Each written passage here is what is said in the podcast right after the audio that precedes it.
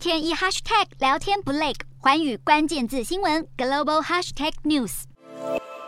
大批民众推挤，场面一片混乱。中国河南村镇银行存户存款被归零，拿不回来，十号再度上街维权，在中国人民银行郑州支行外抗议，警民爆发激烈冲突，民众被多名警察拖行暴打，甚至有存户绝望在街头轻生。从四月十八号起，河南五家村镇银行暴雷，冻结存款无法提现，引发存户抗议，高喊还我钱。暴雷是一种金融术语，指的是 P2P 网络借贷平台因为经营不善等，没办法归还支付投资人本金利息而出现的法人跑路、平台失联以及倒闭等问题。这起村镇银行暴雷，主因是银行高官与背后股东互相勾结，传出主嫌已经逃到海外，初步估计被转移出去的资金高达台币一千七百七十八亿元。这些受害苦主当初大多是透过所谓的银行小程式以及第三方平台存入资金，但其实第三方平台不可能帮存户存入钱，而是购买金融商品。存户多半误以为这些金融商品就是存款，